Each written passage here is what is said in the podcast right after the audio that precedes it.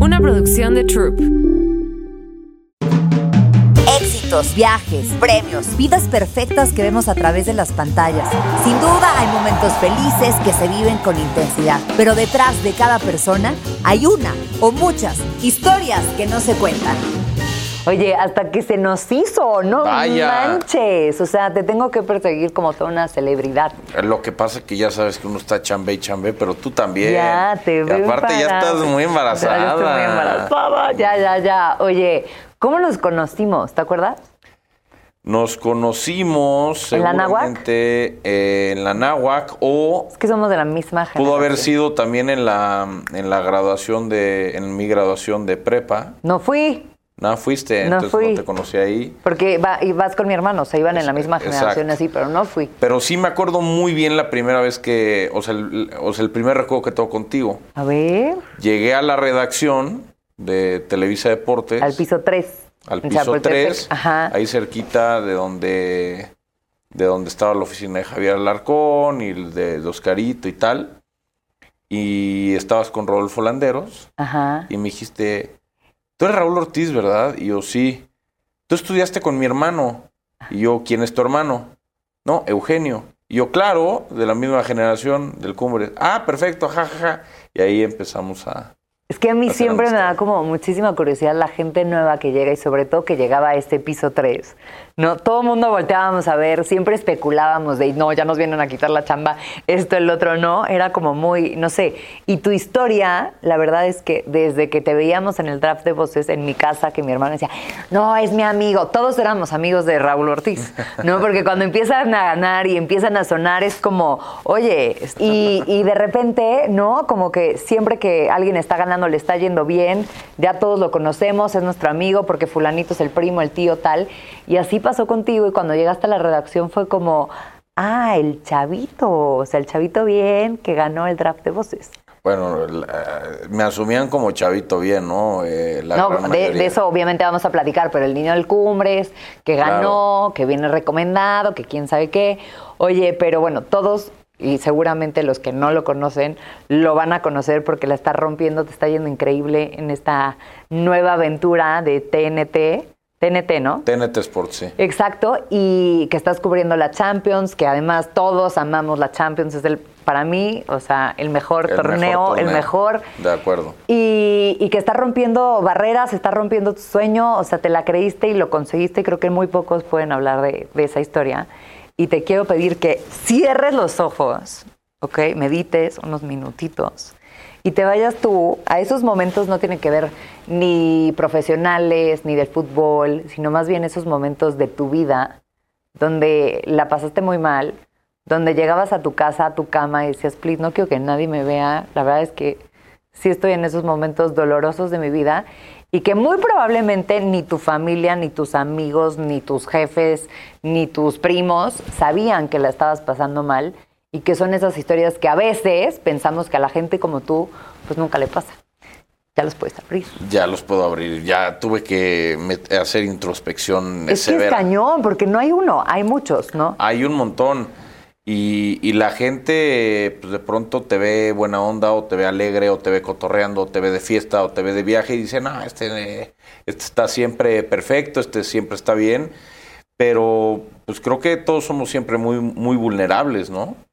O sea, de pronto llegas a tu casa, te metes a la cama y dices, qué mal día tuve, o no tengo la vida que, quiero, o cómo aspiro a la vida que quiero, o cómo trabajo, pero cómo llego pero pues me están agarrando, la vida me está agarrando a batazos, a mazazos y me está hundiendo y no me puedo, no me puedo salir, ¿no? Eh, al final, cada quien tiene una historia diferente y cada quien la ha pasado bien y mal. Creo que al final todos la pasamos mal en algún momento en nuestra vida y no es competencia a ver quién la pasa peor, pero creo que eh, lo que a mí lo que a mí me pasó a lo largo de mi vida pues me fue forjando carácter. Eh, no era el no era el alumno más eh, abusado del, del salón. ¿Cómo eras? era o sea era tranquilo pero era pero era flojo era era huevón la verdad. O sea, era, era huevón. Este no me gustaba no me gustaba estudiar. Yo pensaba todo el día en fútbol ¿no? o sea ya va a venir el primer recreo ya va a venir el segundo recreo ya va a venir la salida ya va a venir la academia ya va a venir eh, el jueves, ya va a venir el antro, el viernes ya va a venir el antro, o el sábado la fiesta, o salir con esta, o ver a mis amigos. ¿Y alguna vez pensaste en ser futbolista? Sí, pero muy chico. O sea, cuando tenía como nueve años, mi mamá me tenía metido en una escuelita que era del Necaxa y después se hizo del Atlas o al revés, no me acuerdo. Y ahí yo era, pues yo era titular, era el delantero, el que metía los goles, ¿no? Todo muy bien.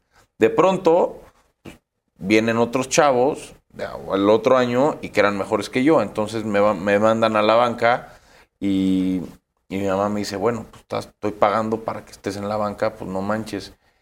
Y ya me habían dicho en el, en el Cumbres que también me querían que me metiera a la selección. Yo nunca había estado en la selección del Cumbres hasta primero secundaria. Fue que me metí ahí a, la selección. Y dije, bueno, pues de, jugar con estos güeyes que ni me caen bien. A jugar con mis amigos que todos estaban ahí, pues órale. Ya le dije a mi mamá y me metió a la academia del, del Cumbres, pero pues yo me daba cuenta, ¿no? Pues no era ni el mejor de mi equipo, ni el mejor de mi salón, ni el mejor de nada. Entonces ahí decidí que no, eh, pues que, ah, o sea, mentalmente abandonar el sueño de, de querer ser jugador de fútbol, pero sabía y tenía muy claro que quería estar ligado a algo referente a fútbol. Lo que fuera, pero algo ligado a fútbol sea, pero nunca te viste en la tele, o sea, no fue como que ese sueño también en tu vida, en tu camino. Sabías que tu vocación, que también es bien difícil, ¿eh? No a los 18 años de escoge una carrera y dices, pues, es que, doctor, seré bueno porque me gusta ayudar a las personas, ¿no? O sea, pero aquí también es, me gusta el fútbol. ¿Cómo llega a ti esta oportunidad? Mira, yo desde chico, eso sí, o sea, a partir de ahí que decidí que ya no iba a ser, o que ya no quería yo ni siquiera ser jugador de fútbol ni remotamente cerca, decidí que quería ser relator de fútbol, quería narrar, y todo se derivó del día que gané el América el Necaxa, 2002, si mal no recuerdo, antes del Mundial de Corea-Japón, que escucho a Raúl Pérez, que narra el gol del ah. misionero Castillo en tiempos extra, que es el gol de oro del América, y le digo a mi mamá, yo quiero ser él. Y me dice, ¿quién? ¿El misionero? Y le digo, no, el que está narrando. Porque ese güey todo el mundo lo está escuchando. Ese narró el gol que rompió 13 años de sequía de títulos de un equipo y, y, lo gritó y emocionó y fue el hombre el momento de los que no estaban jugando. Porque digo, a ver, yo no puedo ser el misionero, pero sí puedo ser Raúl Pérez. Sí quisiera ser Raúl Pérez. ¿no? Y a partir de ese momento, como que decidí que yo me quería dedicar a los medios de comunicación y, eso sí lo tuve claro siempre. Y de repente ves la convocatoria, ¿cómo te enteras de que hay un concurso en la tele y así? Que en esos momentos, o sea, para las nuevas generaciones, la chaviza, o sea, veíamos la tele todo el como tiempo. Dice la chaviza, así, literal. O sea, la no, era como a las 10 de la noche la jugada o 10 y media, una cosa así, y te esperabas a ver la jugada y te aventabas los anuncios y no había, o sea, más que tuvieras una videocasetera o así para grabarlo, pero no teníamos estas facilidades de, ay, ahorita lo quiero ver, mañana lo que pasó ayer. el on demand ¿no? existía. Pues mira, veo la convocatoria, literalmente yo me echaba todos los partidos desde toda la vida y vi que estaba lo del draft de voces, ¿no? Cuando salió la convocatoria, empecé y mandé mi video, me grabé un gol de Cuauhtémoc Blanco que le mete a Brasil en las confederaciones y veo el mail, a ver dónde hay que mandarlo y lo mando.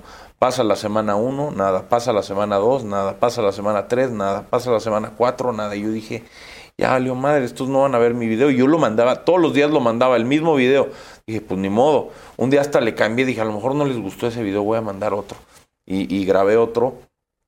Hasta que un día en la náhuac, que yo iba en primer semestre de Ciencias de la Comunicación, me marcan en la tarde, estaba yo en clase de literatura, la verdad no me acuerdo de qué era, y veo el teléfono y veo y, teléfono desconocido. Yo casi nunca contesto teléfonos que no conozco, pero eso es ahora. Antes contestabas cualquier cosa. Entonces me salgo del salón, contesto y era Soco Villegas diciéndome, oye, Pollo. Bueno, Raúl no era Pollo, nadie me decía Pollo. Raúl Ortiz, sí, hablando de Televisa Deportes para ver si quieres participar en la semifinal del domingo en la jugada. Y yo, es broma, ¿no? O sea, porque justo les había dicho a mis amigos ahí en la explanada de comunicación, es que no me llaman, es que no me buscan, ya valí, no, no, no. Dije, me están haciendo la broma, es broma, va, no, de verdad, de verdad, no sé qué. Va, pues sí quiero. Órale, pues mira, te mando ahorita tu correo este, la invitación y bla, bla, bla, para que entres el acceso. Órale.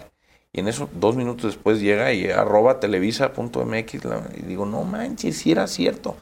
Obviamente yo estaba muy nervioso, estaba muy tenso. Ese fin de semana era puente y voy a, nos vamos a Acapulco el viernes. Me he parado una.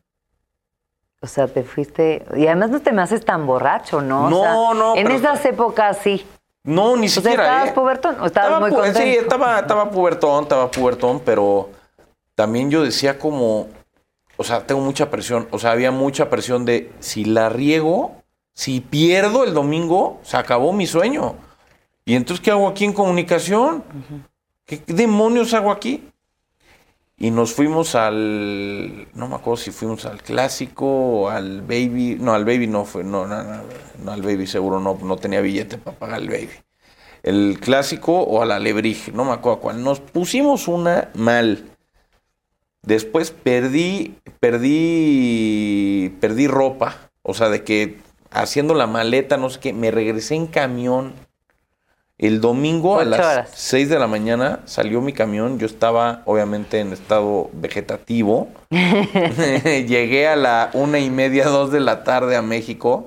Me metí a bañar, no sé qué, y pues de ahí a, a Televisa y pues ahí empezó el- la historia. Y te quedaste, o sea, vas, haces ese casting. Gané ese día. Pero además en vivo, ¿no? Ajá, gané ese día y de ahí me dicen, oye, pues la final es el otro año, antes del Mundial de Sudáfrica, porque esto fue 2009. 2010, por ahí de marzo, abril, es la final. Yo ese semestre no lo, no lo cursé en la náhuac, no, me salí.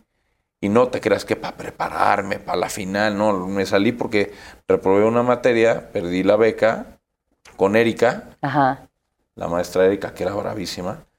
Este, perdí la beca que tenía que me Cero había- se me hacía gravísima. Raúl Ortiz, no, no, no, no. no. Gravísima. No, no, no. Reprobó el 80% de mi generación. O éramos todos unos burros. Yo era súper No nerd, sé. pero me gustaba mucho. A mí no. Yo, eh, Erika TQM, pero tu clase espantosa, lo siento. Este, Hey, it's Kaylee Cuoco for Priceline. Ready to go to your happy place for a happy price? Well, why didn't you say so? Just download the Priceline app right now and save up to 60% on hotels. So, whether it's Cousin Kevin's Kazoo concert in Kansas City, go Kevin, or Becky's Bachelorette Bash in Bermuda, you never have to miss a trip ever again. So, download the Priceline app today. Your savings are waiting. Go to your happy place for a happy price. Go to your happy price, Priceline. Reprobé, perdí la beca, perdí el crédito educativo que había también solicitado, porque no tenía dinero yo para, para pagar la, la carrera, y me metí a trabajar con mi tío. En ese Inter, pues fue la final, gané, llegué a Televisa, me fui al Mundial, y acabando el Mundial fue que Javier Alarcón me dice, oye, este, si entras al equipo, no sé qué, tal, tal, tal, este es tu sueldo. Y con mi sueldo me pagué la carrera. O sea, le bajé de ocho materias a cinco y me la eché larga, pero me la pagué yo. Oye, pero dime una cosa, a mí eso se me hace guau, y ahorita vamos a irnos más para atrás. Pero el premio por ganar el draft era ir al mundial. Era ir al mundial, no te decían cómo. Ajá. O sea, y tú no sabías si ibas a chambear, si ibas eh, eh, de, de lujo, de a todos los partidos, de aficionado, nadie te dice nada. Está perfecto, ¿no? Pues te vas. Es muy este- fuerte, ¿no? La empresa de comunicación que no que no hay nada. comunicación. Y es en todas, ¿eh? O sea, pasa, en, pasa prácticamente en todas. Entonces, ok, aquí están tus viáticos, aquí está tu lana, aquí está tu vuelo, te presentas a esta hora, este es el lugar donde vas a dormir, ya está. Y llegas y no conoces a nadie. Me acuerdo que hubo dos o tres personas que se portaron muy bien conmigo. Los editores, Fabián, el negrito, que se portaron espectacular. En el camino a Sudáfrica hicimos escala en París. Y en París, pues yo así de, güey, no conozco a nadie y me, me- me les pegué. Marisol, espectacular también. Eh, Oscar Guevara también se portó muy bien Ay, es un en, tipazo. en- en- en ese trayecto, pues hicimos amistad, ¿no? También Ricardo Salazar. Entonces, como que pues, me, me acobijaron. acogieron, me acobijaron, me dijeron, vente con nosotros, no hay bronca. Tuvimos 10 horas en París en la escala y nos salimos a echar foto y comida y todo eso, y ya regresamos. Y de ahí a Sudáfrica, y ahí empezó la historia. Pero ellos fueron los, las primeras personas que, que me dijeron, no, vale, vente, vente, buena onda. Oye, y son de esos momentos también que la gente dice, wow, ya ganó, lo llevaron seguramente, ¿no? Como estelar, casi, casi, con todos los amenities y a los partidos. ¿Y cómo fue? Pues fui literalmente el, el- office boy de todos. O sea, fui el office boy de todos. Uno piensa, nah, pues te van a mandar en primera, ¿no? Porque pues Televisa, la gente tiene esa. Claro, te pagan de- cañón porque de- estás ahí. de ganas un montón de billete, te mandan en primera y te quedas en el mejor hotel, en la suite presidencial, porque pues fresita y pollito y güerito y ya y ganaste, ¿no? Y, y aparte, no, está arreglado, el concurso está arreglado y lo ganó porque está arreglado, ¿no? Piensa la gente. Y nos hospedaron a todos, o a la gran mayoría, en un hotel ah, en el centro de Johannesburgo, que era considerada la zona roja, una de las zonas más peligrosas de Johannesburgo, porque no había de otra. Eh, yo compartía cuarto con Enrique Cancino, con el Canchinoli. Nuestra regadera no tenía, este, ¿cómo se llama? Rega- O sea, O sea, el... nada más tenía el tubo. Ajá. O sea, salía como manguera. Ok, pues. ok, ok. Eh, y, y yo llegaba al IBC. Eh, para la gente que no sabe qué es el IBC, el International Broadcast Center es el lugar donde todas las televisoras del mundo pagan un espacio como una bodega, por Para decirlo así, para transmitir y se ponen ahí redactores, editores, eh, talentos, eh, camarógrafos, tal, ¿no? Y yo llegaba ahí como a las 10 de la mañana y me iba a las cuatro y media de la mañana. De la mañana, exacto, justo eso quería. No, porque todo el mundo dice, es que esos eventos son increíbles y se ven padrísimos en televisión. O sea, yo tuve la oportunidad de vivir, bueno, lo vivimos juntos, el Mundial de Rusia, que es una experiencia que obviamente, o sea, no la No por por nada, la gozamos, pero fue súper cansado. O sea, hay que, hay que tener ese aguante, esas ganas, esas pilas, porque, o sea, no dormíamos, no comíamos, no turisteábamos. No, la exigencia es brutal. No es nada, o sea, entre que duermes para prepararte un poquito, ¿no? Para recargar y estudiar y ver los partidos y grabar, o sea, y transmitirlos, es muy fuerte. No, y luego tienes tres horas libres y dices, oye, llevo todo el día, quiero irme a cenar, quiero cenar rico, porque me lo merezco, porque estuve todo el día dándole, y luego no te da tiempo porque dices, oh, ok, yo ceno o me voy a dormir y a ver lo primero que agarre de- del desayunador, lo que sea, cualquier Sí, cosa. sí, sí. Entonces, sí es una, sí fue un tema brutal. Yo me podía ir a las 2 de la mañana. Yo me quedaba hasta las cuatro y media porque a las 4 era la jugada y a las 3 y cuarto empezaba a llegar Sidán, Figo, Peláez, eh, Gurbitz, Lati, Alarcón. Y te sentías en Yo Disneylandia. decía, a ver, viene Zanetti, viene este, viene Sidán, viene Figo. Yo llevaba mi playera para que me la firmaran, ya la tengo enmarcada.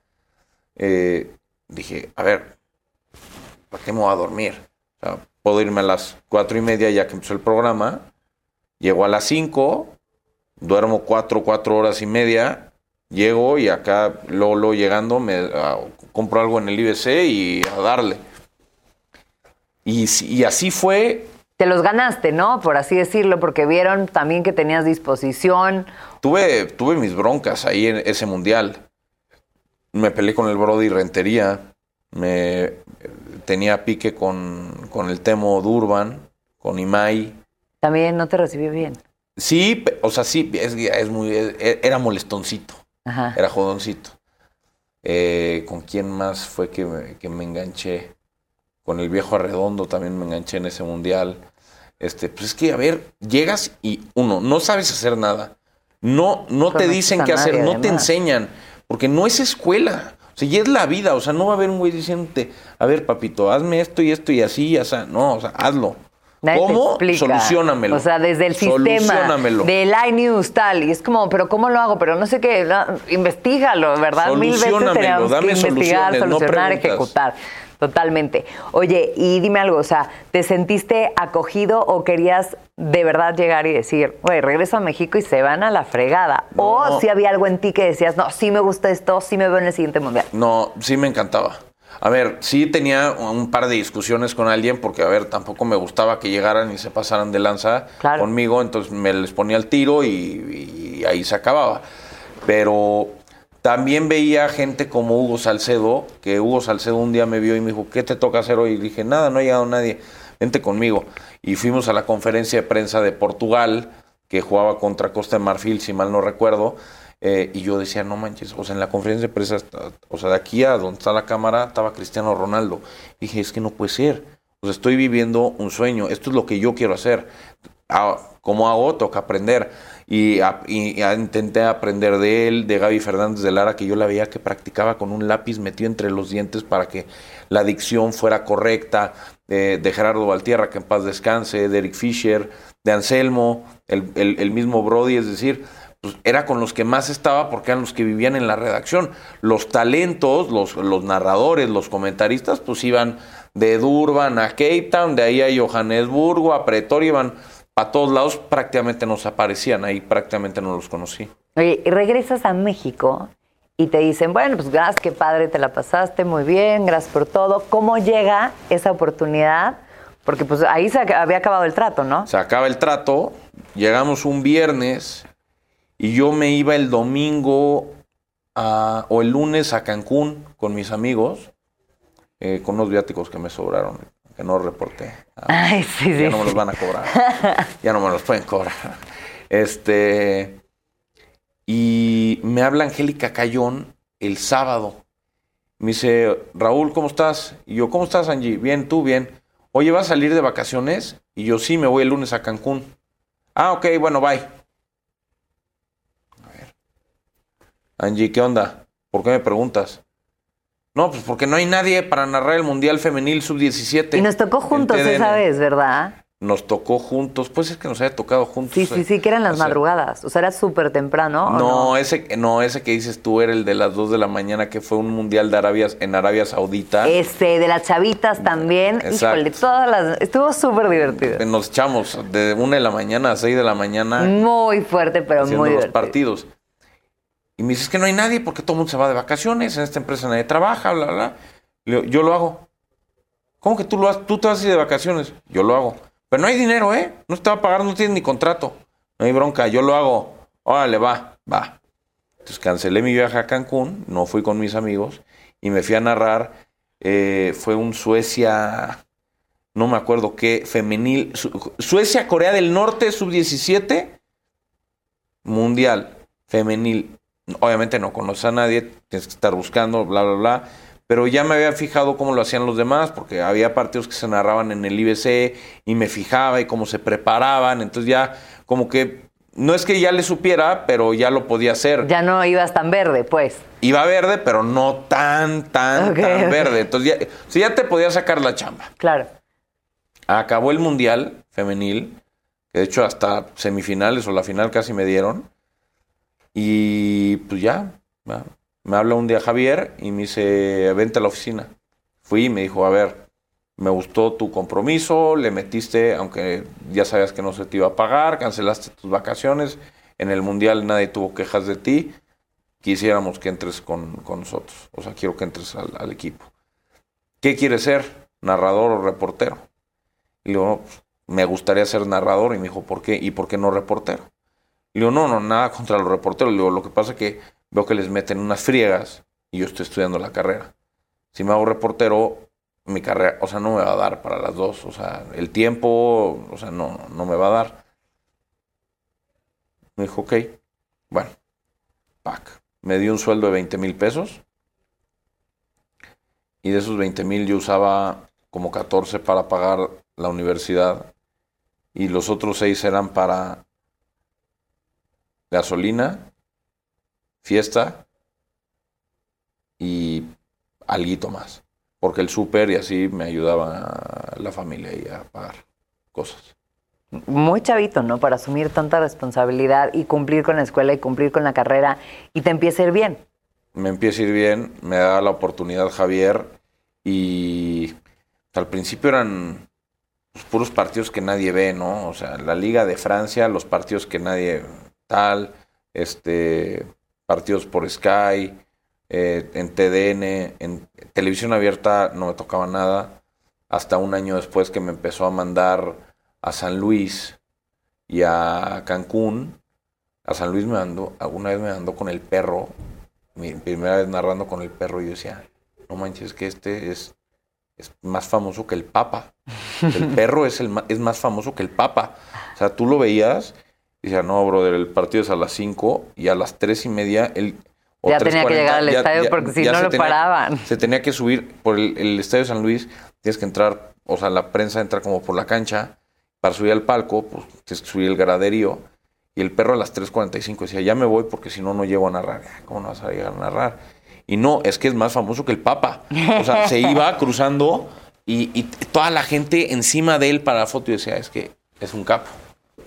Y Es entonces también te inspiraba eso, ¿no? o sea, como dices, que "Eh, yo siento que esas eran tus día". vitaminas, pero algún día pensaste en tirar la toalla, en decir, güey, ¿sabes qué? Me están dando lo peor de lo peor, nadie me ve. Es una profesión muy sacrificada donde te perdiste, o sea, sí tu viaje a Cancún, pero la primera comunión, pero la boda, pero el bautizo, pero si están en el hospital, pero si nada, o sea, no te puedes ni enfermar. no te puedes ni enfermar. Pero no, nunca pensé en tirar la toalla. ¿eh? O sea, yo sabía que por, por, el, por el medio eh, por el que entré, o sea, el concurso y que haya llegado luego, luego a ser narrador, que eso casi nunca pasa, yo tenía una posición, una buena posición.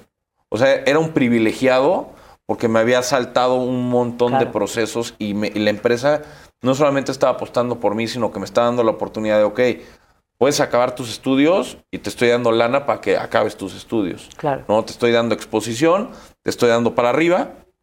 Y eso es algo que para mí es invaluable. O sea, la relación que eh, yo tuve ahí con, con Javier Alarcón y con Ricardo Perestoifer, que siempre me apoyaron en ese sentido de "Ah, acaba tu escuela. Más me acuerdo un día que regresando de Columbus, un partido de México-Estados Unidos, me marca la secretaria de, de Ricardo Perestoifer y me dice, Vero. dice, dice el, ah, Vero, dice el señor eh, que si puedes venir mañana a la una de la tarde. Y yo sí. Y yo, no, no, mañana tengo examen final a la una. Y me lo habían recorrido porque de la universidad porque me fui a Columbus. Me dio un chance de hacerlo yo solito. Y le marco, le digo, ¿le puedes decir al, al licenciado Ricardo que no puedo ir? ¿Cómo que no puedes ir con el vicepresidente? No es que tengo examen final. A ver, te lo paso. ¿Qué pasó, pollo? ¿Cómo que no puedes venir, güey? Pues, ¿qué te pasa, güey? Yo, no, Ricardo, es que tengo examen final. ¿De qué? No, pues de esto. Si no sacas 10, güey, tienes una bronca conmigo. Y te quiero dos horas después de que acabes tu examen. Yo aquí voy a estar. Acabé mi examen, eché la raya y me fui con él. Este, y, y- y siempre, creo que de parte de Javier y de él, siempre hubo como ese, ese impulso de acaba tus estudios, síguete por esa línea. Oye, y llega la gran oportunidad que también te la dan pues, ellos dos, porque estaban al frente, ¿no? De Televisa Deportes y te dicen, ¿qué crees, Raúl? Ahí ya eras el pollo, porque Ya era el pollo, ya era el pollo. Este pollo, Andrés, Vaca, eh, ¿qué creen? Ustedes son la dupla que le van a competir a Luis García Martinoli, ¿no? O sea, vamos a apostar por ustedes, Juegos de Selección Mexicana, tras, vas. Y todos los, o sea, obviamente, porque en algún Sí. momento lo vives tú, ¿no? Hay veces que te toca estar arriba, hay veces que te toca estar abajo, pero en este momento era tu sueño cumplido. Pues Todos sí. queremos estar con la selección. Todos quieren eso y, y fue, la neta, fue bien difícil. Fue bien difícil porque no te la esperas, no estás listo, estás muy verde. Estás muy chiquito. Estás muy, yo tenía 24 años, Andrés tenía 22 o 23. Y, a ver, a mí me mandan a la Confederación de Copa Oro del 2013 con Pietra, con Villa y con el Perro. Eh, y con el paso de los meses van, van decidiendo que eh, pues nada más nos quedamos eh, Pietra y yo narrando la selección. Fuimos a Nueva Zelanda al partido eliminatorio. Regresamos y en enero, un 4 o 5 de enero, nos manda a llamar Javier. Es más, yo no era ni cuate de vaca ahí. O sea, a ver, nos conocíamos, pero, pero no éramos cuates ni amigos. Porque Andrés gana el segundo draft de el que fue el segundo. que yo a mí ya me tocó. Y de pronto nos meten a la sala de juntas, se da el piso 3. Y bueno, pues ustedes van a ser los narradores de la selección mexicana para la Copa del Mundo. Se te cayó todo. Sí, pues sí, la boca así, o sea, me desarmó. Y luego me dice, y, Javier me dice, "Y tú eres el de experiencia, ¿eh? ¿Yo? o sea, me empecé a reír, ya sabes, de nervios, de bueno, pues... Y nos fuimos a... Nuestro primer partido fue en Houston o en San Antonio, México-Corea, y estábamos bien nerviosos porque pues yo antes sabía, de, digo, bueno, tengo al perro, tengo a Paco y tengo a Pietra. O sea, pero ¿cómo te Me- recibieron? Ya sabes, porque esos eran como los peces gordos y de repente oigan con permiso y, y las envidias y lo que decían. O sea, yo creo que ha de haber A ver, sido bien duro el llegar y creértela tú primero. Obvio, obvio el, el- el mensaje era de nos- somos nosotros, ¿no? O sea, tú estás de agregado cultural y lo entiendo. O sea, 100%. Es más, me acuerdo perfecto el día que tuve esa plática con ellos. Llegué a Brasil, a Río de Janeiro, y ellos estaban, me encontré con Piero Ricci en el lobby del hotel y me dice, ahí en esa esquina, en esa palapa, están echándose unas caipiriñas los, los narradores, ve con ellos. Ah, órale, dejé mi maleta, llegué y, y la plática fue el perro, yo creo que el perro fue el más buena onda, la verdad. Me decía, brother, un día estás arriba, otro en medio, trabajo, es una rueda de la fortuna, tú métele, no te la creas tan rápido, o sea, aprende, observa, escucha, va. Y, y Pietra y Villa también, pero un poco más reservados, ¿no? Obviamente, pon- me pongo en, en los zapatos de ellos y digo, a ver, soy un cuate con 20 años de experiencia, 15, 30, los que, los que tengan. Y llega un güey de- 23 años o 22 años a selección por ni es tan bueno, ni, ni es tan, o sea, es normal, creo que el sentimiento de, o sea, como poner una barrerita es hasta cierto punto normal, pero al final creo que con el paso de los años, y hoy creo que lo podríamos decir los cuatro, eh, obviamente ellos son gente de mucha más experiencia y mucho mayor recorrido, pero creo que al final me he ganado hoy 2022 respeto de la industria, respeto de con los que trabajé, respeto con los que trabajo y seguramente el respeto de los que voy a trabajar más adelante. Oye, y te empieza a ir súper bien, te la empiezas a creer, al principio nerviosito, pero luego ya estabas completamente suelto, ya te la creías, ya estabas en tu top, y de repente llegan y te dicen, oye, ¿qué crees? Que siempre no. Sí, a ver, fue. Obviamente te llega lo mejor de lo mejor. Narras el, el mundial. Y hago ahí un paréntesis porque siempre, nunca, nunca se va a olvidar, y creo que Andrés tampoco nunca se va a olvidar. Ese día fue, era Natal o era Recife, no me acuerdo dónde fue el partido, creo que fue Natal contra Camerún, que es una historia muy chistosa porque llegamos a las 2 de la mañana a Natal. Una tormenta brutal y eh, decían que no llovía, que en esa ciudad nunca llovía. Bueno, ese día se cayó el cielo. Ponemos los despertadores, los celulares a cargar, se va la luz, se acabó la pila, nos despertamos tarde, 40 llamadas de Miguel Gurbitz, de dónde están mensajes de güeyes, ¿qué onda? Llegamos tarde, Andrés tenía el ligamento cruzado roto, íbamos, iba él en muletas, yo le cargaba la mochila, Ay, no. o sea, literal, agarramos el taxi y nos deja a tres kilómetros del estadio porque barricadas, no pueden pasar, policía. Yo, ¿Cómo? Este güey no puede caminar tres kilómetros en muletas. O sea, vamos a llegar mañana. Llovía, como no tienes idea, o sea, llegamos así, hechos una sopa al palco. Sopa, sopa, sopa. Güey con la rodilla hinchada.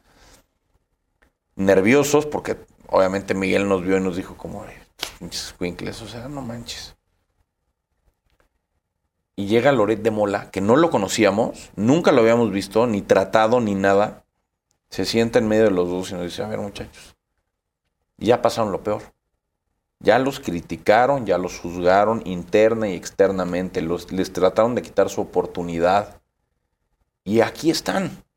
Van a narrar el partido de México en Canal 2 contra Camerún en una Copa del Mundo. ¿Qué toca? Disfrutar. Ya están aquí. Gócenla. Nadie se los va a quitar. Créanme, nadie se las va a quitar. Esa plática, Andrés y a mí nos bajó muchísimo la tensión y la presión que teníamos. Y nos fue muy bien ese mundial. Se ganó el rating, o eso fue lo que nos dijeron, sí lo creo. Eh, de todos los partidos de la selección, de la jugada, bla, bla, bla. Todo, todos, todo el equipo hizo un gran trabajo. Y en, y en febrero del 2015 nos marca por teléfono Javier Alarcón y nos dice, se acabó el sueño. Chao. Le toca a otros Así. por teléfono. La neta no me gustó. En su momento se lo dije. Dije, oye, o sea, no, no es que me voy a enojar. ¿Qué, qué te voy a decir? Pues ni modo. O sea, tú tomas las Tú eres el decisiones tú, jefe, sea, exacto, pues sí. claro. Puedo no estar de acuerdo, pero la decisión pues la tomas tú. Pero tantito más tacto. O sea, no me marques por teléfono un viernes a las 6 de la tarde para decirme, oye, ¿qué crees, papito? Ya no, ya no vas al partido tú, ¿cómo? Ya tenía los viáticos, yo del partido amistoso que iba a hacer la selección. No, regresa los viáticos, güey, porque Ya no hay. ya no eres tú. ¿Y quién? Y Andrés no, Andrés tampoco, como iba- le tocaba a Pietra. Está bien, perfecto, pero invítame a tu oficina, platícame, dame un consejo, retroalimentame. ¿Por qué? Además, o sea, como que no hubo. Después un lo hizo, qué. lo hizo tiempo después, pero ¿Y por qué fue? pues decidieron que querían apostar otra vez por el tema de la experiencia, que nos había ido bien, pero que había que pulir ciertos detalles, que tenía toda la razón, ¿no? Eh, No tiras la toalla, sigue, sigue, sigue. Y llegan más oportunidades porque también como que te mueves mucho más en programas, entras a más deporte, o sea, ¿no? Y de repente, ¿A quién le va? Ana, ¿quién- ahí, esa fue la época de ¿A quién le vas?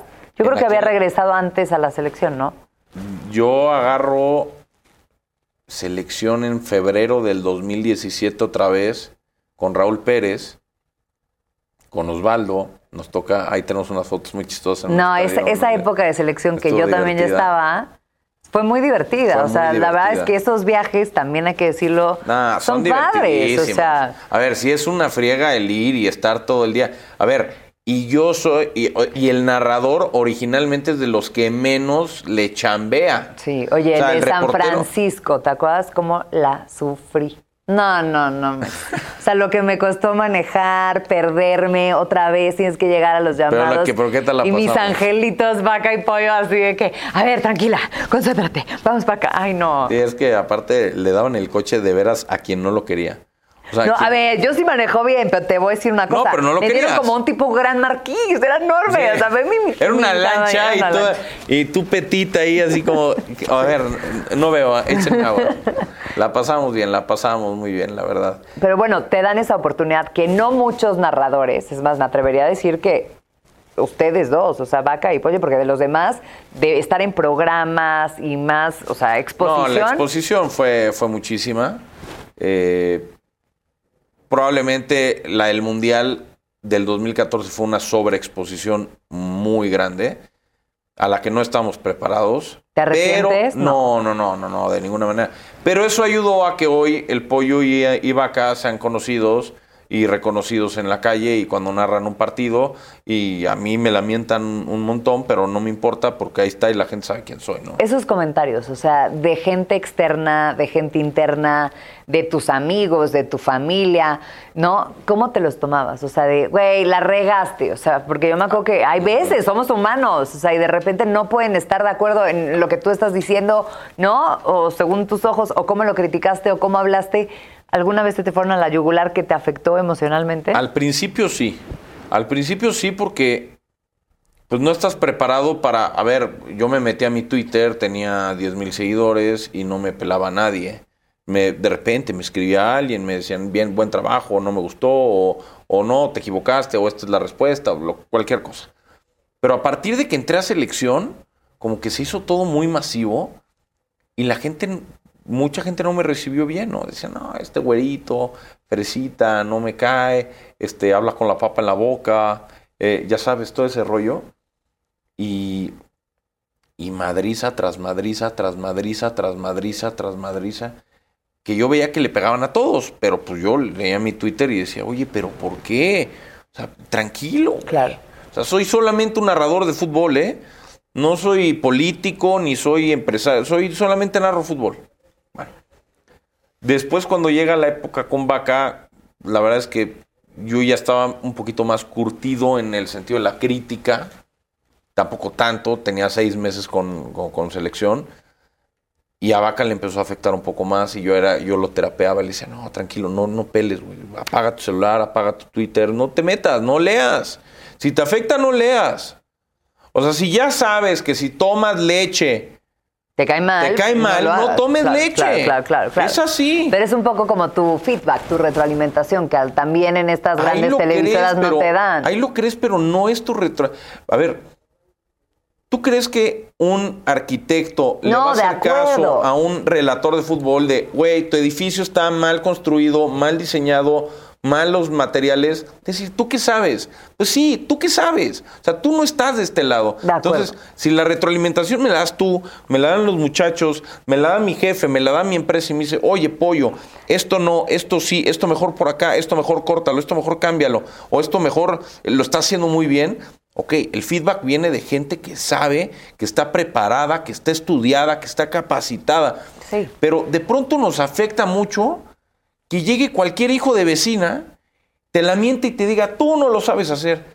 ¿Y tú qué sabes? Y, y me engancho, y sí me engancho a veces. No, ya, ya, ya me queda Y- claro. ¿Y tú qué? ¿Y tú qué Oye, pero es el sabes? ego, porque esta carrera, la Claro, verdad, también claro, es de claro. resistencia, es de forjarte y todo, y es de ego. O sea, de que te digan, no, no, no, es que lo haces, porque yo me acuerdo que salíamos a veces como pavorrales de, no, no, no, es que la transmisión estuvo fregona, no sé qué. Y había veces que decían, güey, perdieron el rating, se equivocaron, se cayó la señal, o sea, todo mal, ¿no? Entonces también es algo que, que te afecta, pero que aprendes a vivir con eso, ¿no? Y siento que obviamente esas curtiditas, pues te van haciendo más fuerte y hoy por hoy, pues ya te ríes. Hoy te ríes, en su momento no. Y esto es algo que para que la gente y los chavos que están, que hoy tienen un millón más de oportunidades y de plataformas. Pero también ¿no? mil Que- más competencia. Exacto, que Twitch, que TikTok, Instagram, YouTube y todas las plataformas sabías y por haber que ni he mencionado porque ni, ni me las sé todas. Pero tranquilos, siempre va a haber alguien que te va a criticar, siempre va a haber alguien que te va a ofender, siempre va a haber alguien que va a querer tu lugar. Pero si tú te preparas, si tú haces las cosas bien, si tú generas una disciplina en tu, en, en- en tu forma de, de ser, de actuar, de trabajar, de si tratas bien a las personas que tienes a tu lado, que a ver, aquí Jimé es la number one, siempre trataste bien a todo mundo. No, no, no. O sea, bueno, la verdad es que a mí también me trataron muy bien. O sea, sí, pero siento nunca, que cada nunca- quien puede cero hablar. bronca, siempre una sonrisa, siempre iba así como mini mí por toda, por toda la, por toda la redacción, brincando por toda la redacción. Eh, eh, De buena, de, de buen humor, no, contagiaba, contagiaba la buena onda. No, es que eso pasa. O sea, cuando estás haciendo lo que te gusta, creo que se siente. Cuando escoges bien tu vocación, se siente y se refleja y es muchísimo más fácil. Por eso la pasábamos también. O sea, después ya en los programas que tuvimos la oportunidad de hacerlos juntos, la verdad la gozábamos. Como llegabas de, vamos a repetir la toma. Y yo, ¿por qué? Lo hiciste pésimo, otra vez. Y yo, ok, ¿te acuerdas? Sí. Pero eso es compañerismo y eso es lo que se agradece. Eso, hay que no es una pelea de, de hombre y mujer. O sea, yo nunca me sentí como, eh, o sea, obviamente con otros personajes y así, en algunas ocasiones, claro que, que te tiran a ti por ser mujer, porque pues estamos ocupando lugares que antes eran De ocupados hombres. por hombres, ¿no? Pero en tu caso, nunca jamás fue como esa rivalidad, al contrario, siempre nos apoyábamos, siempre fue como esas nuevas generaciones que yo espero que vengan así de equipo. Pero creo que también tu historia, y por lo que me llamó mucho la atención de invitarte, es desde chiquito, o sea, desde chiquito la vida te da, o sea, unas pasadas que dices, es que no se vale, ¿no? Que no entiendes, y de repente tenías siete años y te dicen, güey, tu papá se murió. Es duro, es duro, hasta se me puso la piel chinita ahorita, pero recuerdo bien el, recuerdo bien el día. A ver, tienes siete años, no entiendes mucho, no entiendes.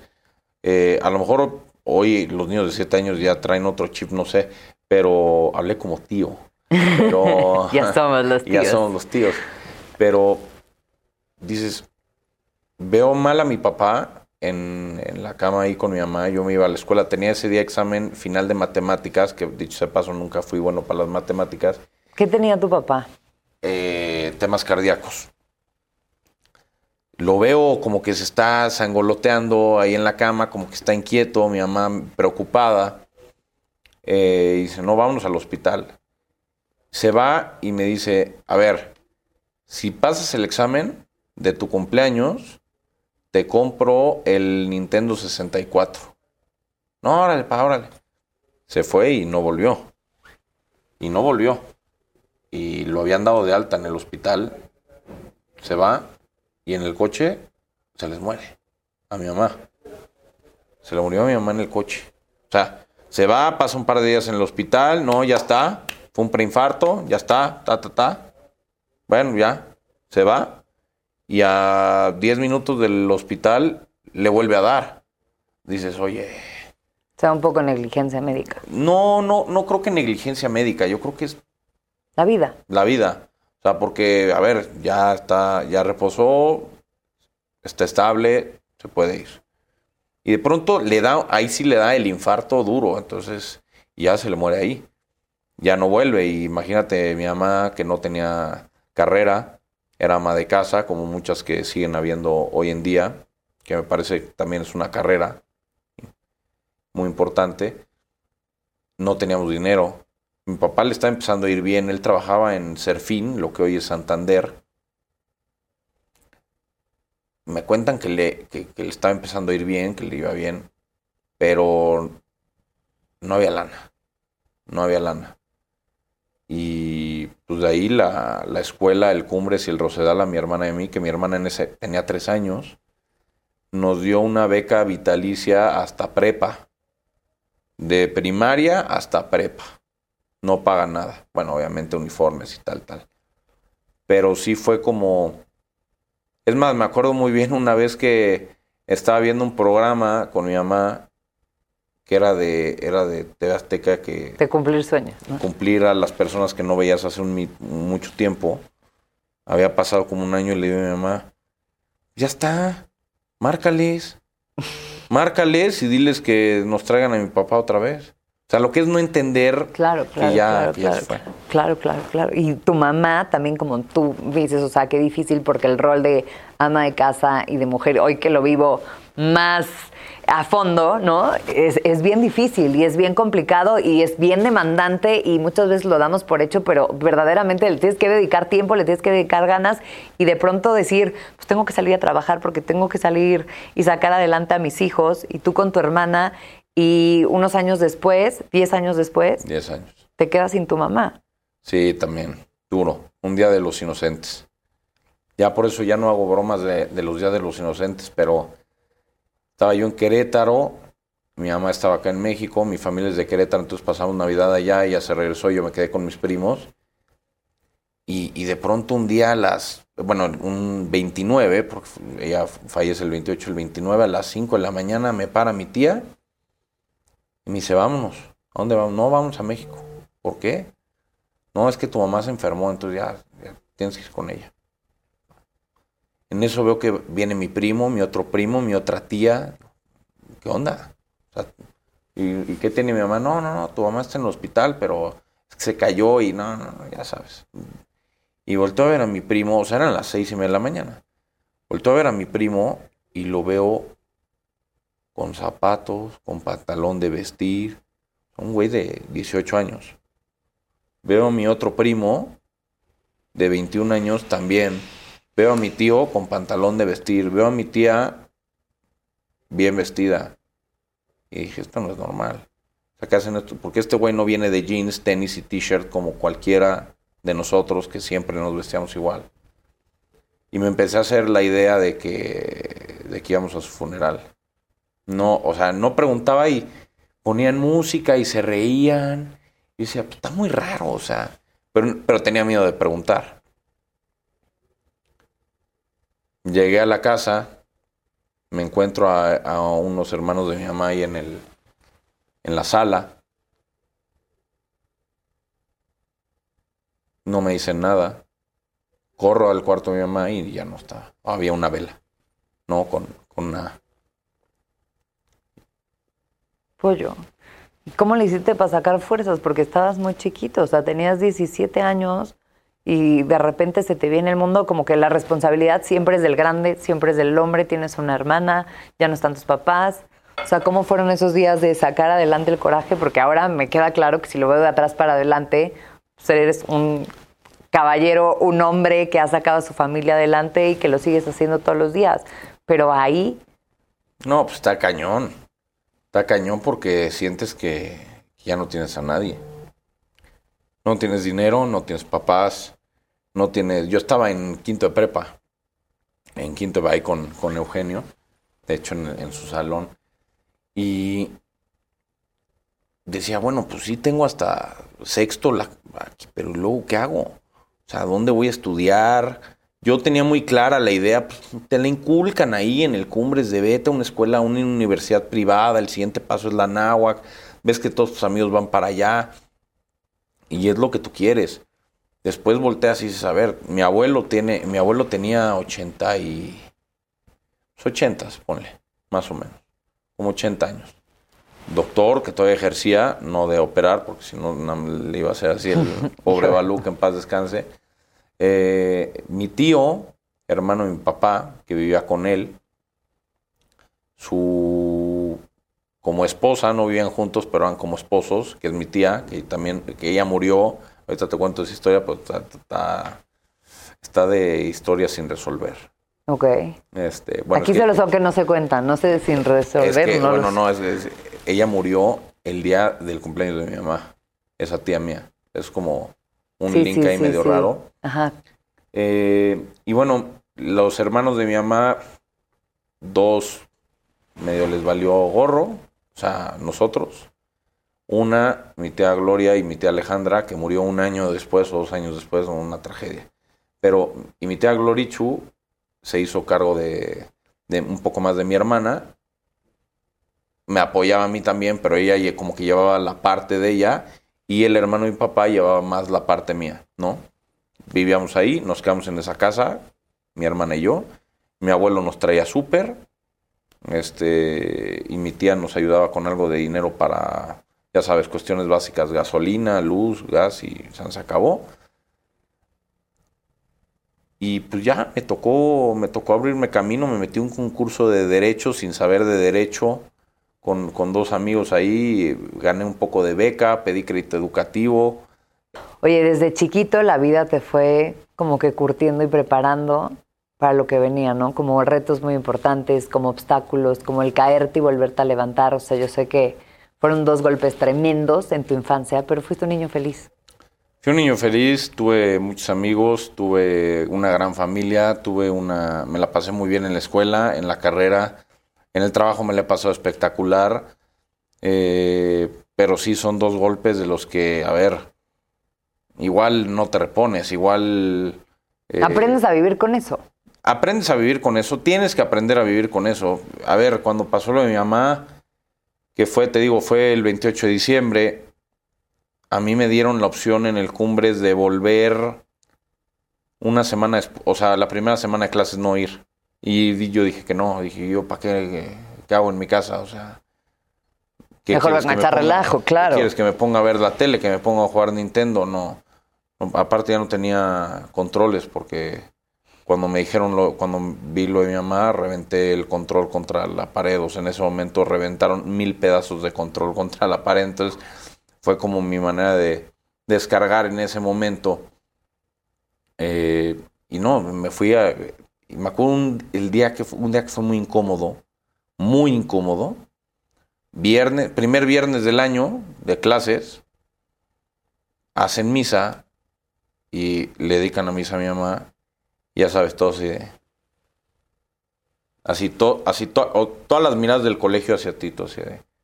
Ok, sí, güey, o sea, dale, o sea, pongan la atención al padre, no me, no, no, no, no me jodan. Claro, pero en ese momento, pues to- todos somos chiquitos, ¿no? Son Pues como esas. chico, ya tenemos 17, 18 años. pero bueno, te, te mueven. Son esas historias que te mueven. Y más si te ven a ti el pollo, que en ese entonces no eras el pollo, pero el niño, o sea, Raúl, el ocurrente, el buena onda, el chiste, tal, y de Y repente. no me gustaban las condescendencias. O sea, a ver, a lo mejor está mal decirlo y a lo mejor no es así, pero yo lo sentía como lástima, así de. Un día no hago la tarea y me, me ponían una mejor calificación o la hacía mal y me la ponían bien. Y le digo, o sea, no, no seas condescendiente. O sea, si no sé, está, me la pones tache y si la sé, me la pones bien. Claro. O sea, no, no, no me tienes que dar nada. O sea, perdí a mis papás, pero no, eso no me hace un inútil, ¿no? Y ese día, o esos días, entendí que tenía yo que, que dar el paso hacia adelante, tenía que madurar inmediatamente. Y fueron, te podría decir que fueron, de ahí a que mi hermana creció, que fueron, mi hermana tenía 10 y, no, tenía 13 años, 13, 14 años cuando lo vi mi mamá. Cuando ella empieza a salir de fiesta, Tomaste el papel de papá. es una bronca. Prepárate. O sea, prepárate. Yo digo, es que o sea, no piensan, ¿o qué? O sea, no. O sea, fuiste adulto muy chiquito, porque Sí. tenías que tomar la batuta de este sí, este permiso sí te dejo, este hombre Y no me late. Mi hermana, tienes que llegar a las 3 de la mañana de la fiesta. O sea, no te digo a los 17 años, te digo cuando ya tenía 20, 19, Anáhuac, ¿no? Es- estudiaba también, universidad. Me dice, no, es que en el Sens justo se pone buena la música a las 3. Le digo, me vale madre que a las 3 se ponga buena. O sea, tú dices que entre las 3 de la mañana y las 7 de la mañana, tú tienes que estar en la casa. Lo que hagas las otras 21 horas del día no me interesa. No me interesa dónde vayas ni con quién estés. Tienes que dormir aquí y llegar a las 3.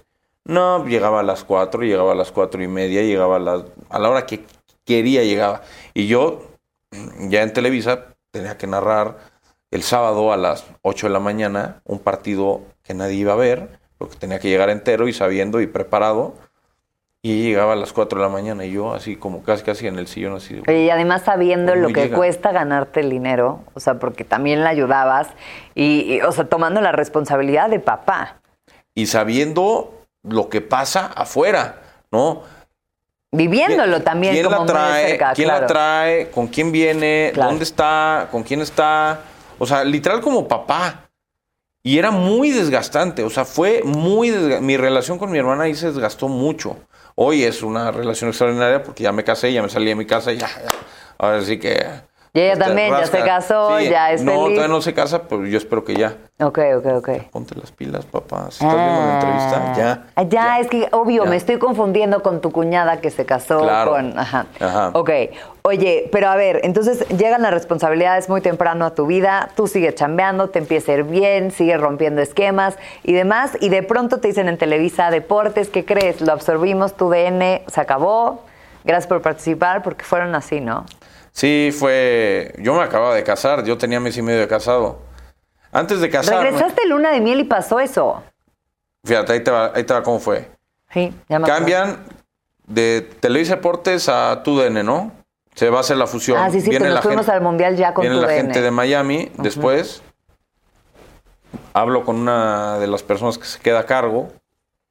Y le digo, oye, pues no sé si sabías, me voy a casar en un mes y me voy a ir tres semanas de luna de miel. Vete Quiero saber si hay bronca. Adelante, no hay bronca. Tú y 10 más, estás firme. Va. Me voy de luna de miel, trabajo, hago como cuatro partidos y tres programas. Y de pronto, chao. ¿Te dieron las gracias? En, en viva voz, o sea, en viva voz. de Francisco. No, Francisco ya no era el jefe. Ya estaba, no sé quién estaba jefe en ese momento, pero él ya no estaba de jefe. Me da la noticia Fernando Howard. Me dice, bueno, pues se acabó, este, no, no, no, no, no fue mi decisión, bla, bla. Hablé con alguien más. eh, y bueno, ¿Y qué piensas? O sea, en ese momento de, oye, ya tengo una familia, tengo una esposa que mantener, tengo una casa que mantener, y, y No, la verdad pues, siempre llegas y ¿qué dices, pienso? papá, mamá. No, le digo a Dios, ya suéltame tantito, ¿no? O sea, ya, ya suéltame.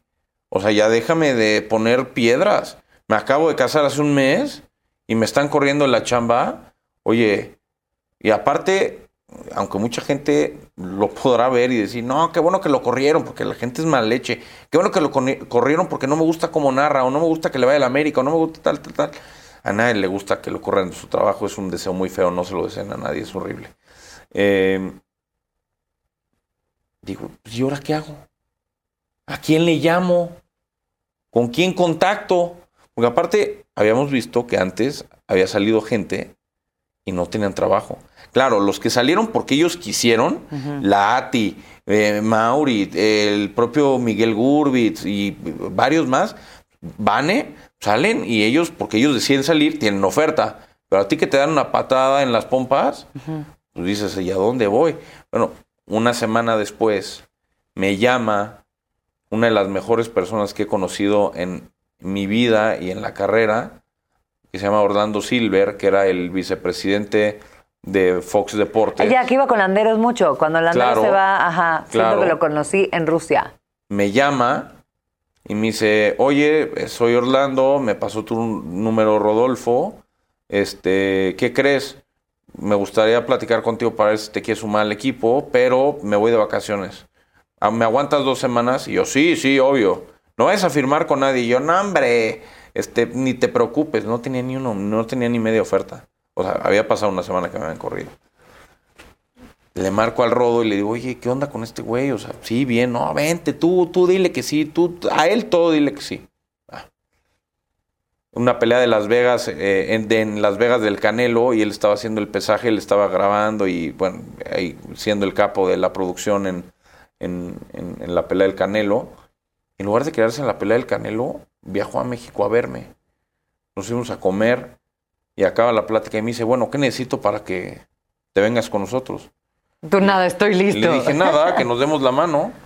Y le dije, porque para mí la palabra vale más que cualquier papel firmado. Es un tema de lealtad. Va, va. Y a partir de ahí comenzó mi carrera en Fox Deportes de dos años, que fue muy buena. Gente divertidísima, que me... Ahí sí me acogieron muy distinto a, por ejemplo, mis primeros días en Televisa. Ahí, ahí todos fueron inmediatos, era un grupo pequeño, pero todos eran de, vente, vamos, y todos comemos, y todos desayunamos, y todos cenamos, y todos vamos al ejercicio, y todos vamos al boliche, y todos vamos de, de- de a echar unas cubitas, y... Es ¿sabes? que eso también piensa la gente, ¿no? Que en Televisa todos somos así. Y o sea, no. que todos éramos así. Que siempre, no, no, no. eh, llegan y entonces todos en la redacción es buena onda y entonces vamos a comer y entonces en el mundial todos. Yo pensé, yo pensé que así era. Y te lo juro que comí un sándwich, o sea, mi primera semana en Televisa. Después ya me fui haciendo más amigos, luego ya fue más divertido, como en todos lados. Pero no son lo que se. O sea, es que ya no es nada de lo mismo. No, ya O no sea, ya, es... ya ni siquiera podemos hablar porque yo lo veo y digo, es otro canal. Eso es- es- es- ha cambiado mucho. Ha cambiado mucho. Eh, hay mucha gente ahí que sigue haciendo las cosas muy bien y que siguen teniendo grupos muy unidos, pero ya, ya no es así. Y en Fox Deportes me encontré con John Laguna, que divertidísimo. Mariano Trujillo, el emperador Claudio Suárez, el Pulpo Zúñiga, obviamente el Rodo, que fue pues, No, el- Rodolfo el link. es un 10. El- o sea, el más cercano que podía yo tener y me inmediatamente me integró con ellos, eh, bu- buenísima gente y obviamente todas las demás personas que trabajan ahí, producción, todos muy bien. Y vienen cambios, sale Orlando Silver de, Fox Deportes, eh, entran otras personas y de pronto como que también la pandemia me empecé a aburrir. No del canal, me empecé, por, por primera vez en mi vida me aburría lo que hacía. ¿Por qué? Porque yo estaba acostumbrado durante toda mi carrera que cada fin de semana me iba a un partido, a un estadio, a un viaje, a un set. Y la pandemia nos cambió todo. Sí, claro. Entonces tuve que adaptar un set En tu casa. en mi casa, narrar a una computadora. Si se me iba el internet era un relajo, si se iba la luz era un relajo. Eh, pasar horas y horas sentado en, el mismo, en la misma silla frente a una cámara que me pusieron ahí. Y así estuvimos, pues un año y pico, o un año. Y me aburrí, me aburrí mucho. Pero también yo creo que es de sabios, ¿no? Escuchar tu instinto y decir, aquí ya no vivo. O sea, aquí ya no jalo, porque si te quedas, ¿no? Te puedes estancar, ya no disfrutas. Y esto es de, de pasión, es de sentirlo, es de decir qué emoción en el 5, 4, 3, 2. Y a mí me pasó un poco lo mismo cuando llegaron a negociar conmigo ya el contrato al final en tu DN. Y decía, es que yo me acuerdo cuando pasaba por, ¿te acuerdas? Por el News Center y veía, y veía a Loret, y veía a Adela, y veía a Paola, y veía los programas y me emocionaba. O sea, realmente me emocionaba estar. Y de pronto dices, híjole, pues, pues no, ya no me siento identificada ni con los colores ni nada. Me decían, te vas a arrepentir. Pues puede ser, pero la verdad es que, que no, que siempre en- hay como en- más momento. oportunidades y hay que seguir como este instinto. yo ya estaba cansado de estar frente a una camarita yo solo, porque dices, a ver, obviamente si tuviera mis compañeros al lado, pues cotorreo con ellos, pero ellos viven todos en Los Ángeles, yo vivo en Ciudad de México, no hay nadie más en Ciudad de México, no hay estudio en Ciudad de México. Hacerlo todo remoto me, me- estaba aburriendo. Tenía yo la oferta de renovación con, con Fox. Tenía que tomar una decisión en ese momento y justo, o sea, justo en ese momento me marca, me marcan de TNT y me dicen, oye, queremos platicar contigo. dije, ok, ok, platiquemos. Resolvimos muy rápido. Fue muy rápido. Y de repente dijeron, ¿cuántos ceros quieres? No, ojalá. Raúl Ortiz. Y te vas a TNT. No, pero el, el- A ver, yo sabía que estaba Marion, estaba Miroslava, estaba El Matador y estaba Ricardo Murilla, eran los cuatro que estaban, después llegamos más. Pero yo con Ricardo tenía muy buena química porque trabajé en Fox con él. Él estaba en Fox México, yo en Fox Estados Unidos, pero trabajamos juntos un poco y había muy buena química, eh, me, me vibraba bien. Y la Champions. La- o sea, ¿qué tenemos más la puedes pedir? Champions, eh, trabajar en México, ir al estudio, ¿no? poder narrar en un estudio, no, no desde mi casa todo el día. La oferta era buena. Y hoy por hoy estás ahí Estoy gozando. ahí y además era volver al mercado mexicano, porque yo estaba ya escondido ahí en Estados Unidos como, como me corrieron de Televisa y me fui a esconder en Estados Unidos. No, no, no, a ver, voy a volver por la puerta grande con una empresa grandota como Warner, con una empresa, eh, con un torneo grandote como la Champions y voy a por esa. Y la agarré. Si te ofrecen de tu DN, oye, pollo, por favor, regresa. No sé. No sé, no, no, no. Hoy soy feliz en TNT. Es una realidad. Estoy contento. Tengo contrato por dos años más. Eh, tenemos el mejor torneo de todos. Sé que ellos también lo tienen para Estados Unidos. Y es una empresa que quiero y respeto y admiro muchísimo y tengo muchísimos amigos ahí. Pero yo creo que los contratos se firman para cumplirse. Entonces, si TNT en dos años ya no me quiere, buscaré opciones pero si pasa antes lo veo lo veo difícil. O sea tendrían que darse muchas circunstancias y yo la verdad es que estoy muy a gusto en TNT tenemos un muy buen grupo tenemos gente que, que se ha preparado muy bien. Está el canal tiene una estructura a nivel Latinoamérica muy grande y a nivel México le están metiendo y le están metiendo en serio y creo que si confiaron en mí para ser uno de sus primeros ocho o nueve talentos es porque es por algo, ¿no? Entonces yo debo, yo debo ser coherente, debo ser inteligente y debo ser también eh, pues muy mm, respetuoso con ellos al decir, ¿sabes qué? Tú confiaste en mí, yo te cumplo. Eso en el plano profesional, obviamente, ¿no? Que te vamos a seguir viendo en las transmisiones, narrando con tu estilo, que a mí me encanta y siempre te escribo que me da muchísima emoción escucharte. Pero en el plan, pues más personal, ¿no? Ya estás casado, ya llevas tres años de casado. Tres años de casado. ¡Pum! A tres y medio ya casi. ¿Qué planes siguen? Pues seguir casado, ¿no? Es la, es ¿Qué la ha sido idea. lo más difícil para ti de estar casado? La neta. Yo creo que con Bego todo es muy fácil. Yo creo que con ella todo se hace muy fácil. Escogiste bien. Sí, no, ella me escogió a mí. Ay, calma. Ella me escogió a mí, ella... Tuve suerte, soy un tipo con suerte. Hasta ahí fue cuando dije, ok, ya me soltaste tantito, ¿no? Ay, Ya, sí. ya, ya- ya me la pusiste en el camino. No, yo creo que con, con ella todo es muy fácil, es muy trabajadora, es muy dedicada. Eh, también hace muchas labores de ama de casa y lo hace espectacular. ¿Y Yo- tú cocinas, yo soy- planchas, yo soy- la cama? Yo tiendo la cama, arreglo el cuarto de la tele, arreglo la recámara eh, y ya está. Soy un bueno para nada. En todo lo demás. No sé trapear, no sé planchar, no sé bueno, meter a la lavadora, o sea, bueno, eso sí, pero ya cosas más elaboradas, ¿no? Cocinar. El otro día se enojó conmigo porque intenté hacer un pollo al horno y me salió del carajo. Ajá. Este, le puse paprika y ajo y eh, me salió del, del carajo todo el pollo, me salió todo mal. Pero ella, ella facilita mucho las cosas. ¿Qué sigue? Pues queremos tener hijos, no sabemos cuándo. ¿Cómo no- te ves de papá? Híjole, es una pregunta que nos hacemos seguido, fíjate, veo yo. Ella dice que voy a ser un juez de hierro. No, yo- porque te voy a decir, te lo pregunto esto con todo el cariño del mundo, porque al escuchar tu historia, ¿no? Siempre como que sacas muchísimo de, de tus papás.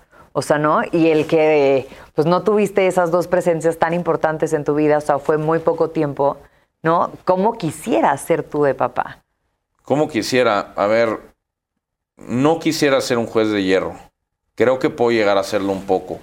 Con poquísimos argumentos, ¿eh? Porque si mis hijos a los 10 años supieran la clase de huevón que era su papá a los 10 años, dirían, pa, o sea, tú eras igual o eras peor, ¿no?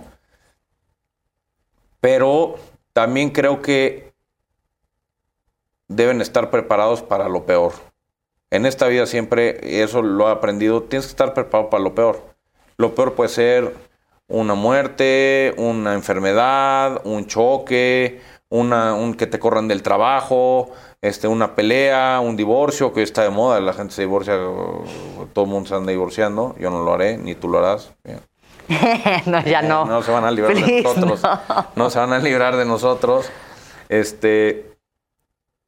O sea, tienes que estar preparado para lo peor. Entonces, hay. Y, y no es un tema de saca dieces en la escuela. Es. Necesito que cuando llegues a una, a una cierta edad, 18 años, ya que se supone la ley te hace un tipo independiente, te hace un tipo con la capacidad para decidir qué quieres estudiar O sea, y por sí. quién quieres votar.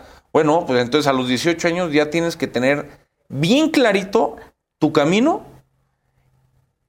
y ser autosustentable. Te voy a decir algo, si te mandan una niña, todo eso que me acabas de Se decir, va a caer. vas a llegar y vas a decir, princesita, ¿qué necesitas? ¿Cómo te sí. ayudo? Y te vamos a perder. Probablemente sí, pero hay una parte en la que no, porque yo siempre vi que a mi hermana le resolvían todo durante mucho tiempo y eso a mí me molestaba y decía, no, no es, no es, no es ni manca, ni tonta, ni nada. Es, es abusada, es inteligente, le gira, es movida. No le resuelvan todo. No hay que resolverles todo. Es como, a ver, yo no soy papá, pero el otro día me contaban de, de una, de una amiga que cuando el bebé le hace, ah, ah, ah, el agua, ah, la vela, ah, Jimena, no, no, no, deja que ella te diga qué quiere, porque si, entonces, ¿qué Le quieres? resuelves desde le, res- chiquito, le claro. resuelves todo y no le entiendes y no aprende y, y se frustra cuando no la entiendes. Ok, ahí te va. Tú eres niño o niña, yo también. Ujú, Ok, es difícil porque no puedes educar a los dos igual. claro. O sea, pienso yo ahora ya en el rol de mamá. Les tienes que dar, yo creo, lo que yo creo, con todo respeto, sin ser papá, ni mamá, ni mucho menos. Yo les ofrecería o intentaría ofrecerles mismas oportunidades, educación diferente. ¿Por qué? Porque son personas completamente diferentes. Por más que estén bajo tus reglas y bajo tu enseñanza, pues a uno le gusta algo, uno sabe más, el otro sabe menos, el otro sabe otras cosas. O sea, creo que es muy diferente. Oye, tú convives con narradoras también. Claro. ¿Cómo te la llevas? O sea, Muy bien. No, Majo, Majo González, que se la quisieron robar, ¿eh? De tu DN. ¿Eh? ¿Y qué crees? Se quedó. Ándale, qué fuerte. No, pero está cañón porque cada día hay más demanda. mujeres ejerciendo puestos de hombres y eso a mí me da muchísimo No, orgullo. Majo- Y que los hombres apoyen, como yo te decía que tú lo hiciste conmigo, es digno de, de ser es reconocido. extraordinaria, extraordinaria relatora, es la que tenemos. Eh, comentarista y conductora está Marion Reimers, también. No, pero ayudas, o sea, dime una cosa, tú ayudas, o sea, te involucras, les dices, o sea, no, al opinas. contrario, muchas veces ellas te ayudan a ti. Eso. O sea, es, es, es la verdad. Cada vez, no sé cómo era antes, antes de que nosotros llegáramos a los medios, pero lo- por lo que nos cuentan, eh, pues cada vez eh, antes llegaban menos preparadas, más que no, nada más que estoy eh, guapetona y ya está, ¿no? Y hoy tienes que llegar con muchas más tablas, ¿no? Una cara bonita ya no, ya no sirve. Eh, necesitas muchas más cosas y me parece que ellas, la verdad, destacan eh, por encima de muchas en el, en el medio, porque si llegan preparadas, llegan sabiendo lo que tienen que decir, lo que tienen que hacer, no se ponen nerviosas, tienen experiencia, eh, la verdad es que lo hacen muy bien. Para mí, Majo es la mejor relatora del país. Eh, o te diría que de Latinoamérica a nivel femenil, por decirlo de alguna forma femenina, pero si los englobas todos en un general es de las mejores. Oye, última pregunta, si Mini Bego llega y te dice, papá, quiero trabajar en la tele, quiero ser como tú, quiero ser narradora. Adelante. Up to you. Nada más disciplina. Eso, pollito. Oye, gracias por todo. Lo único que te quiero preguntar ya para acabar ahora sí, la última, ¿qué es el éxito para ti? Ser feliz. No hay más. O sea, si eres feliz es porque al- algo has hecho bien. Y si te puedes ir a la cama, dormir tranquilo, abrir, abrir o cerrar los ojos, depende de la hora en la que estés y decir, estoy bien con lo que tengo, estoy satisfecho, tengo, yo por ejemplo, todas las noches, eh, o bueno, no- a lo mejor no todas, pero sí muchas, veo a mi perrito, veo a mi esposa, veo mi casa, veo mi trabajo, veo a mis amistades, veo que tengo salud y digo, estoy bien, no no, no, no lo arruines. No, seas- no- no lo arruines, no seas tonto. Ese es el éxito, ser feliz. Gracias, gracias de verdad por venir a Historias que no se cuentan, porque me encanta exponer este tipo de personajes, de historias que nos mueven muchísimo y que hoy por hoy las redes sociales nos tienen pues, bloqueados en sentir como esa parte tan íntima, tan personal, decir, oye, yo la estoy pasando mal por A, B, C, y él también la pasó mal y salió adelante y le dio la vuelta y creo que nos motivas muchísimo para seguir y levantarte todos los días y como tú dices, pues es la vida. Pero vamos a seguir echándole ganas. Gracias a ti por la invitación. Me la pasé muy bien. Fue una plática donde metimos ahí, nos metimos a las profundidades. Ya, de- yo sé, nos pusiste a llorar aquí a todos. Este, pero la pasé muy bien y también te felicito porque eres una prueba del el éxito absoluto. Ay, no. Buena mamá, buena esposa, buena profesional, buena entrevistadora, buena comunicadora. No te quiero. La porque es, es mi amistad. La Oye, tu Twitter, Instagram, todos los, los- donde te podamos seguir y sobre todo también donde te vemos. Estamos en TNT Sports México, eh, ahí tenemos los partidos de la Champions, ya arrancamos eh, con esta nueva temporada. Y estamos también en podcast con eh, Footbox, ahí tenemos eh, Modern Soccer y tenemos también los dos grandes. Mis redes, Raúl Pollo Ortiz, Ok. son todas igualitas. Denme mucho like, mucho seguidor y así para que me vaya al mundial con harta marca, no sean gachos. Eso, ¿quién te gusta para campeón del mundial, eh? Eh, ay, está bravo, ¿eh? Francia. Voy, Yo voy- también te voy iba a decir. Francia. Bueno, pues ya lo veremos. Estén muy pendientes, gracias por habernos acompañado y nos vemos en el siguiente episodio. Ya lo saben que me pueden seguir también a mí en arroba Jimena Álvarez M. Por Instagram siempre contesto mucho más rápido. Les mando un beso y nos vemos en la próxima.